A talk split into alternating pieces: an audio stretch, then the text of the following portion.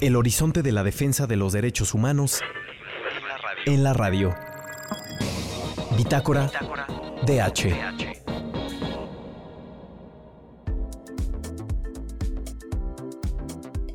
Hola, ¿qué tal? Muy buenas tardes todas las personas que nos escuchan en su estación Ibero 90.9 en el programa, su programa Bitácora DH para hablar de los asuntos de derechos humanos a nivel nacional e internacional. Mi nombre es Emiliano Romero Alonso y me encuentro en estos momentos con mi compañera Monse Núñez. ¿Qué tal, More? ¿Cómo andamos?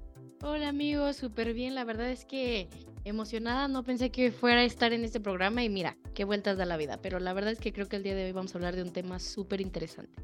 Así es, y es que el día de hoy nos encontramos muy honrados porque tendremos a unos ponentes, la verdad es que bastante, bastante eh, impresionante por toda la trayectoria que tienen en el trabajo específicamente para hablar en torno al Día Internacional de los Pueblos Indígenas y es por eso que este programa decidimos nombrarlo Pueblos Originarios, Racismo y Resistencia. Para ello nos encontramos en estos momentos con José Aguilar, quien es actualmente el director de Racismo MX. ¿Qué tal, José? ¿Cómo estás? Hola, buenas tardes, ¿no? Pues feliz de acompañarles el día de hoy y hablar de este tema tan importante, conmemorando desde luego el Día Internacional de, los, de las Personas Indígenas. Así es, José Antonio. Y en lo que se incorporan las demás personas que nos acompañarán en esta conversación, me gustaría preguntarte, justo a propósito de esta conmemoración internacional de los pueblos originarios, ¿qué te hace sentir? ¿Cuáles son tus primeras reacciones? ¿Y crees que existen motivos para celebrarse en este país, dadas las condiciones y la situación que en general se vive en contra de los pueblos originarios? Híjole, bueno, a ver, ¿qué me hace sentir? Yo creo que como muchas, muchos y muchos mexicanos, ¿no? Eh, tenemos familia, nuestros ancestros, ancestras, pues son, eran personas indígenas, ¿no? Hablaban una lengua indígena, ¿no? Yo en particular, mi bisabuela era una mujer indígena y por este proceso de desindigenización y de imposición del modelo mestizo, pues poco a poco en mi familia la lengua se fue dejando atrás, ¿no? Este, entonces mi papá, mis tías ya no hablaron la lengua eh, se mudaron a la ciudad y entonces estos procesos de amestizamiento pues evidentemente son y han sido dolorosos en el caso de mi familia y en el caso de muchas otras. Entonces yo creo que esa es la primera reacción que tendría y yo creo que más que motivos para celebrar, creo que es un día de reflexión, de conmemoración y reconocimiento de los pueblos y comunidades indígenas. Gracias, José. Y también ya nos acompañan por acá Citlali Hernández, ¿Qué tal, Citlali? ¿Cómo, ¿Cómo estás? Hola, ¿qué tal? Muy buenas tardes a todas, a todos, a todos. Hola, hola, buenas tardes. Citlali es del Indigenous Peoples Right International, una organización eh, que opera a nivel internacional y también nos acompaña eh, Anabela Carlón de la tribu Yaqui. ¿Qué tal, Anabela? ¿Cómo estás? Hola, estoy muy bien, gracias. Qué bueno, Anabela, me da mucho gusto. Estábamos justamente conversando con José Antonio sobre a propósito de la conmemoración de este día, eh, primero que nada, ¿qué les hace sentir? ¿Cuáles son sus, sus reacciones? ¿Creen que existen motivos para celebrarse en el país? No sé si gustas empezar, Anabela, y posteriormente Citlali. Sí, sí, claro, bueno. En lo que me hace sentir a mí es que los pueblos indígenas seguimos aquí con nuestra riqueza cultural y social, haciendo uso de nuestros conocimientos ancestrales y que hay una deuda histórica con los pueblos indígenas eh, la discriminación continúa y pues eh, obvio el choque con una sociedad en constante cambio. Y por supuesto, desde muy personal, digo que hay que celebrar nuestra existencia.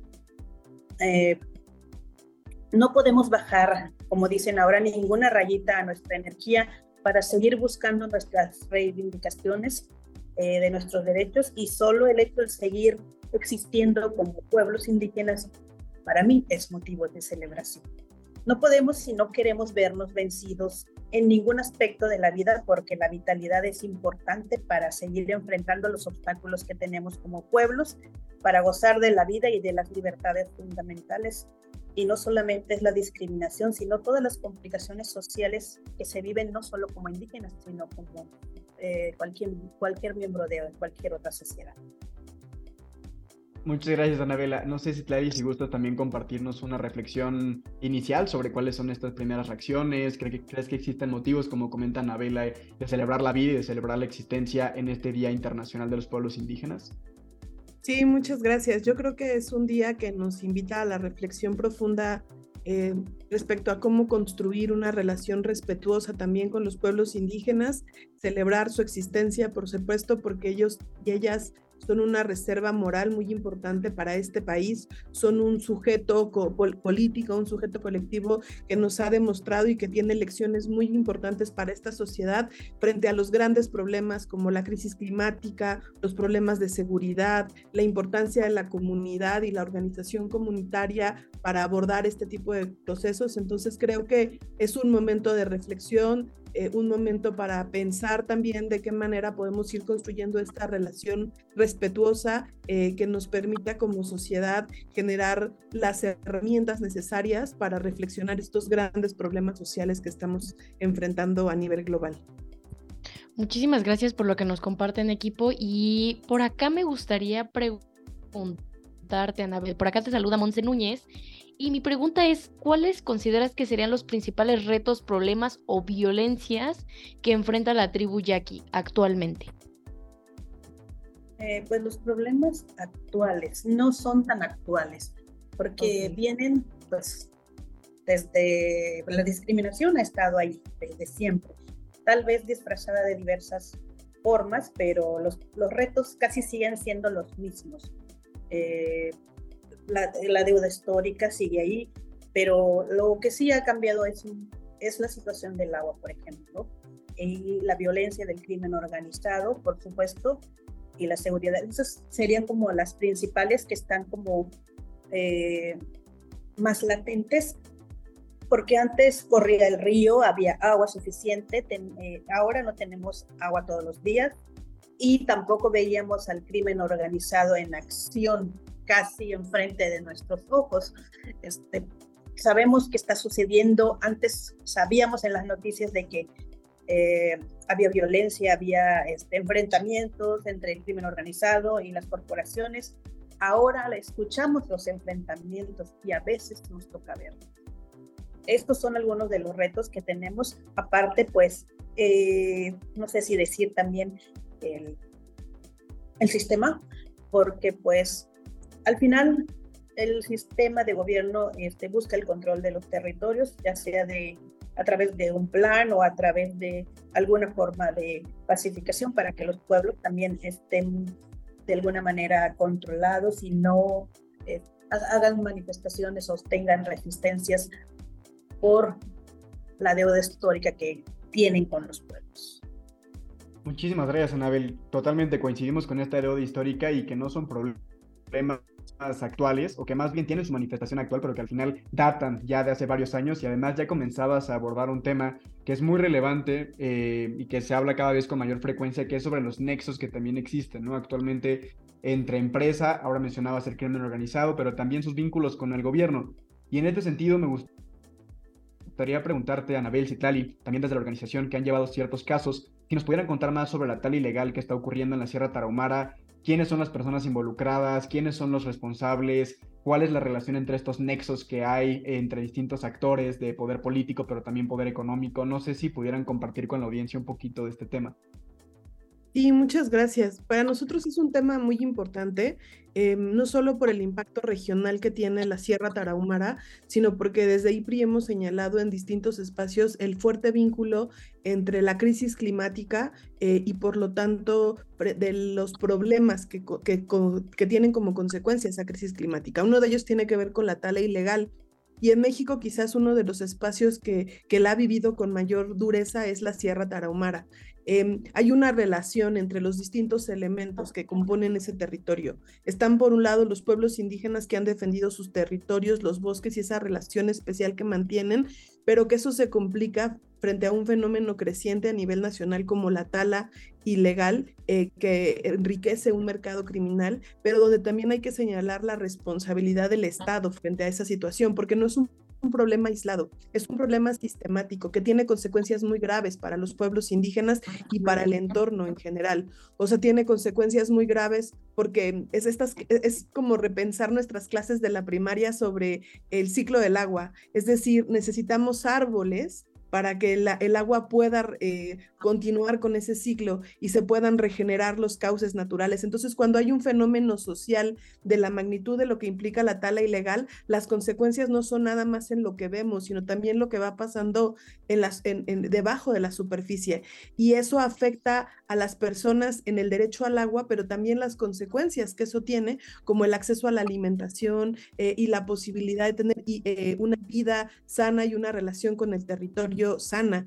Y el problema es que eso se va afectando y por eso en Chihuahua hemos visto de manera muy fuerte problemas de hambrunas en los últimos, es, ya una situación recurrente y hablar de hambruna no lo estoy exagerando, estamos utilizando el concepto en un sentido real de lo que implica el fenómeno del hambre y personas que están muriendo por hambre, especialmente niñas y niños. Ese ha sido un fenómeno que se ha registrado en la Sierra Tarahumara de manera sistemática y que no podemos dejar de ver la raíz que tiene esto literalmente, que tiene que ver con la tala. Entonces ahí hay una campaña a la que también quisiéramos invitar el día de hoy a las personas para que se sumen eh, en, sumarse a esta campaña en contra de la tala ilegal. Está en las redes de IPRI, también de la red TT, la red ETI en, Chihuahua y es una campaña nacional para detener este problema tan, tan duro para no solo los pueblos indígenas de la región, sino también para, para, para el mundo, ¿no? Por lo que implica esta reflexión estratégica.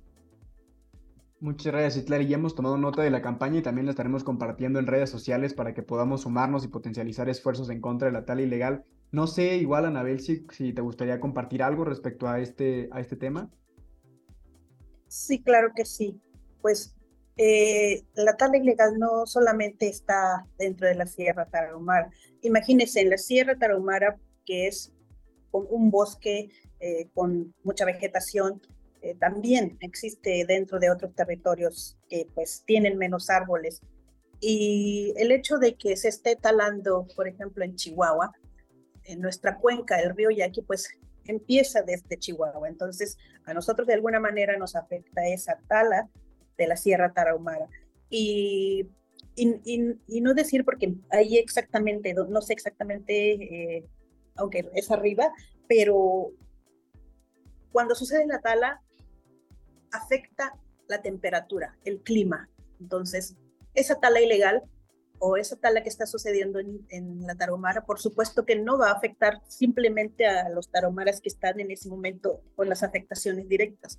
También nos va a afectar en otras partes, ¿no? Porque pues la va a afectar la temperatura del, del ambiente, eh, los vientos, las lluvias, o sea, es difícil de explicar, pero pues sabemos que todo está este, vinculado y pues depende, el clima depende, ¿no? Depende de cada ecosistema y pues la verdad sí nos afecta y pues sí nos preocupa si a nosotros con el calor que vivimos en Sonora y que, y que se esté viviendo una tala en el Tarahumara, pues sí nos preocupa también.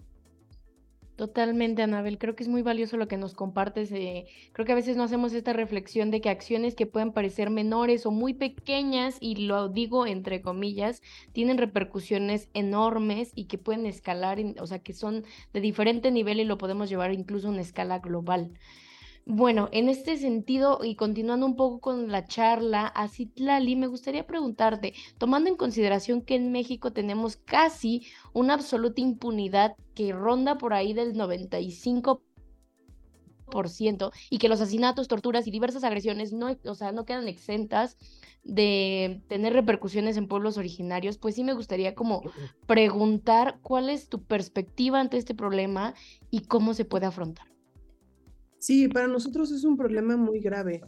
Em, es una situación que se ha venido denunciando y que hoy no podemos dejar de verlo. Eh, la situación que están viviendo los pueblos indígenas en la necesidad de defender sus derechos frente a distintos actores ha generado una situación muy grave. Y esto tiene un origen que no solamente podemos ver desde el enfoque estrictamente de las víctimas y de las personas que están siendo asesinadas o desaparecidas, que son demasiadas, sino también hay que reconocer lo que hay un origen y es la dificultad que tienen los pueblos indígenas para ejercer sus derechos y una falencia estructural en donde tienen que luchar por eh, acceder a su derecho al territorio, para enfrentarse a las empresas, para enfrentarse a distintos actores a nivel territorial eh, que están generando esta situación. Hoy a nivel global los territorios son un espacio en disputa por la fuerte crisis climática, pero también por la crisis energética que estamos viendo. Los recursos que el capitalismo de manera voraz consume se están acabando y los pueblos indígenas han sido quienes han resguardado esos territorios donde esa, esos recursos están. Por lo tanto, esa disputa es el contexto en el que ahora se están dando eh, luchas muy significativas y que finalmente han tenido como consecuencia personas indígenas desaparecidas. México desafortunadamente está en los primeros lugares a nivel mundial eh, por los asesinatos en contra de personas defensoras y en el caso de pueblos indígenas esta cifra puede ser mayor porque hay muchos criterios que no se están considerando cuando se toman en cuenta estos datos. No tenemos un registro completo de lo que han vivido las comunidades en los territorios en un sentido y los datos que sí tenemos siguen siendo alarmantes. Entonces, a veces hablamos eh, de la defensa del medio ambiente y hablamos de defensores ambientales, pero aquí es importante reconocer que en el caso de las comunidades indígenas, quienes están defendiendo ese medio ambiente son las comunidades de conjunto y como colectivo, no son personas aisladas, son comunidades y ese riesgo que se está viendo y que hoy implica que un compañero o compañera hayan sido asesinados o desaparecidas, no desaparece porque se traslada a las comunidades y se traslada al proceso colectivo. Entonces, no solo es importante comprender y denunciar estos asesinatos para exigir que se detengan, sino también entender la naturaleza de la defensa del territorio con una perspectiva de los derechos de los pueblos indígenas y comprender esa naturaleza colectiva de la defensa y cómo quienes están en riesgo no son simplemente las personas, que eso ya es en sí mismo muy grave, sino que están en juego los pueblos y sus culturas y su relación con el territorio, su relación eh, comunitaria y que eso pues implica tener un enfoque que hoy en el Día de los Pueblos Indígenas es importante no perder de vista y recuperar la forma como ellas y ellos están defendiendo su territorio. Muchas gracias, Tlali. Totalmente de acuerdo con la reflexión que planteas en el sentido de que no solo es en sí mismo muy grave las agresiones que se están perpetrando en contra de quienes defienden la tierra y el territorio, que sobre todo son, como comentas, pueblos originarios, sino que además de las violencias que en sí mismo representan y las transgresiones a la dignidad de las personas, afectan a la comunidad en su conjunto y al final del día terminan por afectarnos a todas y a todos, aunque no nos guste reconocerlo, esa es la realidad, ¿no? O sea, al final la lucha por la tierra y el territorio es una lucha por la vida, es, es una lucha por la supervivencia, no solo de las comunidades y de las personas que están al pie del cañón defendiéndolo día con día, sino incluso para la sociedad en su conjunto. En el caso de México hemos notado esta profunda crisis de violencia y al mismo tiempo de impunidad, que parecería que incluso es un ciclo vicioso, ¿no? A mayor violencia, mayor impunidad, y mientras que no se rompa con ese pacto, es muy complicado poder frenar este tipo de agresiones. No se vayan, vamos a, vamos ir rápido a un corte musical para escuchar una canción que viene muy acorde con el tema. Regresamos para seguir abordando de este tema tan importante de los pueblos originarios. Y estamos de regreso en su programa de derechos humanos Bitácora DH. Recuerden que en redes sociales nos pueden encontrar como arroba bitácora DH y a la estación como arroba ibero 99 FM. Es un gusto, el día de hoy este programa está haciendo una charla de muy ilustrativa, de mucha reflexión. Nos encontramos por acá con Anabel Citlal y José Antonio en una entrevista, pero que se siente más como un diálogo y, y me permito hablar y expresar que estoy aprendiendo muchísimo. Me encuentro a la distancia con este programa con mi amigo y compañero Emiliano Romero y para no perder tiempo, porque la verdad es que el tiempo apremia y hay muchas preguntas que nos encantaría hacer, pero en este momento me voy contigo, eh, por aquí, José Antonio, y te quería preguntar por qué es importante hablar de racismo en México y específicamente cómo es que se ejerce o se manifiesta en pueblos originarios. Ah, pues muchísimas gracias. Eh, para ser muy concreto, yo identifico básicamente dos eh, factores por los cuales es importante hablar de racismo. La primera es porque estamos hablando de un país como México que está poblado en su mayoría por personas racializadas, es decir, personas eh, indígenas, personas afrodescendientes, personas que hablan alguna lengua indígena y, de acuerdo a los últimos datos de, de la ENADIS 2022, más del 80% de nuestro país somos personas de tono de piel oscura es decir, que provenimos de algún pueblo indígena de generaciones atrás. Entonces, estamos hablando no de una minoría, como en otros países se, maneja, de ¿qué, hacemos con las minorías étnicas. No, es que aquí la mayoría de las personas somos personas racializadas. Entonces, de entrada, pues afecta el racismo a la mayor parte de nuestro país. Y eso se nota también en otros eh, datos, como por ejemplo, México es de los países más desiguales del mundo y el racismo ya está comprobado en muchos estudios que es otro de los factores que genera desigualdad económica en un primer momento, pero también social y en acceso a derechos. Por eso es fundamental hablar de racismo en nuestro país. ¿Y cómo afecta a las, a las poblaciones indígenas? Bueno, ya nuestras compañeras Anabela y Citlali han hablado un poco de la violencia sistemática que hay, sobre todo en defensa del territorio, pero también poblaciones eh, indígenas, poblaciones, pueblos originarios, tienen una falta de acceso a, por ejemplo, impartición de justicia, ¿no? Porque la impartición de justicia en nuestro país, pues está en español, ¿no? Y muchas de las personas de pueblos indígenas, pues hablan una lengua y hay una falta de acceso a esta impartición de justicia. Y eso se extiende también al acceso a la educación, por ejemplo, y al acceso a la salud.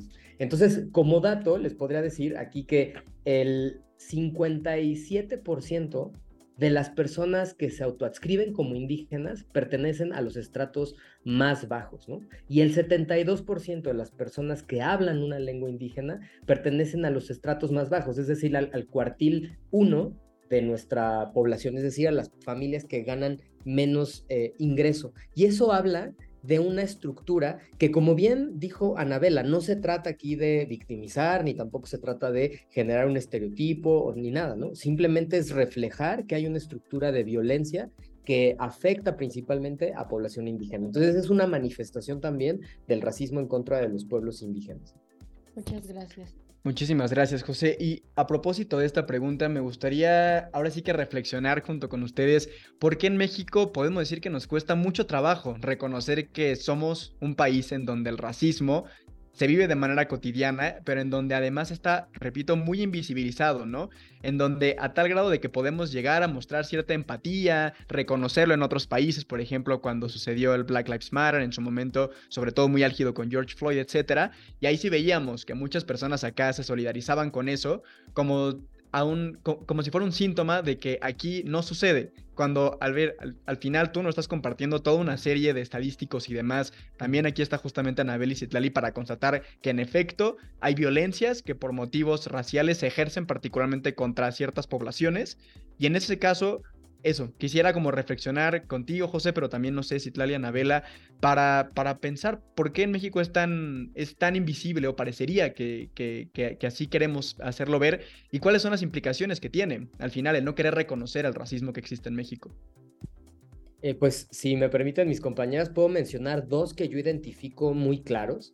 La primera es porque vivimos en un contexto como mexicanas, mexicanos, mexicanes nos han dicho toda la vida que somos mestizos, ¿no? Y entonces esa es como la identidad nacional y por lo tanto en México no hay racismo, ¿no? A diferencia de Estados Unidos donde eh, las personas negras, afroamericanas, en fin, pues no, eso no, la identidad mestiza no evita que haya racismo, porque a pesar de que esta identidad trata de invisibilizar a las aparentes eh, diferencias, pues siguen existiendo, ¿no? Entonces esta identidad política no nos evita seguir eh, viviendo racismo. Y la segunda es porque duele, ¿no?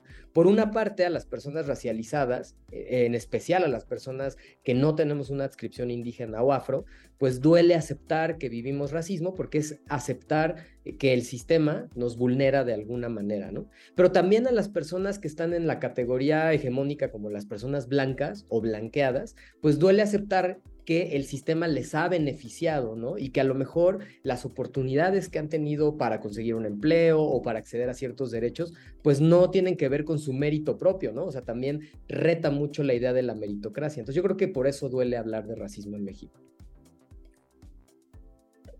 Uy, ok, muchísimas gracias, José. Eh, demasiadas cosas que nos dejas para pensar. Y en este momento, ah, el tiempo se nos está acabando, pero de forma breve, Citlali, no me puedo ir sin hacerte esta pregunta, la verdad. Es, desde el marco jurídico, me gustaría preguntarte qué lagunas identificas que se encuentran en esta garantía de los derechos de los pueblos indígenas establecidos directamente en el derecho internacional. Sí, me parece que esto está muy vinculado a la pregunta que se hacía hace un momento, es decir, a veces pensamos que el racismo es un problema que sola, o sea, que se puede distinguir por el color de piel y que es una cosa que es fácil ver, pero en realidad hay un racismo estructural que tiene este país, en donde eh, no solamente se manifiesta en la condición de víctimas de la violencia estructural de los pueblos indígenas, sino también en la falta del reconocimiento que son sujetos de derecho y que como pueblos indígenas hay un proceso muy reciente en el marco internacional eh, sobre lo que representan los derechos colectivos de los pueblos indígenas. No estamos hablando de derechos individuales de personas, sino que hay un marco de lo que como colectivos tienen derecho y esos derechos son los derechos a la libre determinación, a la autonomía y eso está consagrado en el derecho internacional, está en la Declaración de Pueblos Indígenas en varios espacios y hoy por hoy es una deuda histórica que tiene que ver con la falta del respeto de los acuerdos de San Andrés y aunque pareciera que hablar de cómo combatir el racismo y cómo combatir esto fuera muy complejo, en realidad nosotros pensamos que es muy sencillo, que parte de la posibilidad de que la Constitución reconozca lo que ya está y que los jueces y las autoridades de este país respeten el derecho internacional y respeten los derechos de los pueblos indígenas.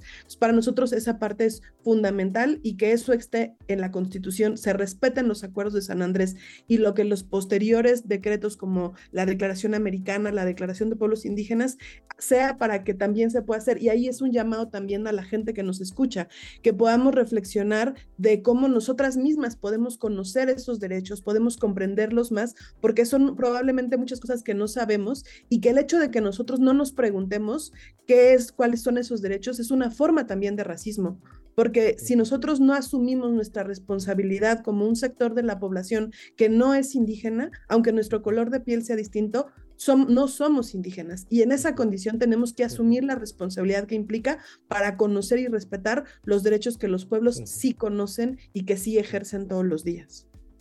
Muchísimas gracias, Citlali, José, Anabela, por las reflexiones tan importantes, por esta sacudida que también nos hacen a la sociedad y al Estado en su conjunto, que también es un llamado fuerte a las autoridades para que no solamente sea un motivo, como comentaba también Anabela, de celebración de la vida y de la existencia, sino también de exigencia y de resistencia frente a las agresiones y violencias estructurales que se siguen perpetrando en contra de los pueblos originarios en este país y alrededor del mundo. A nombre de Bitácora les damos muchísimas gracias por haber participado y a quienes nos están escuchando, nos vemos en la próxima emisión. Que estén muy bien y hasta luego.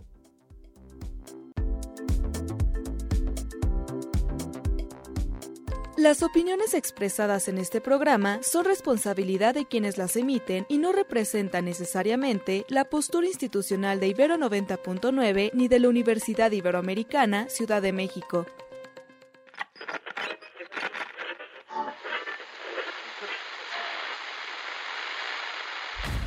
El horizonte de la defensa de los derechos humanos en la radio. Bitácora DH.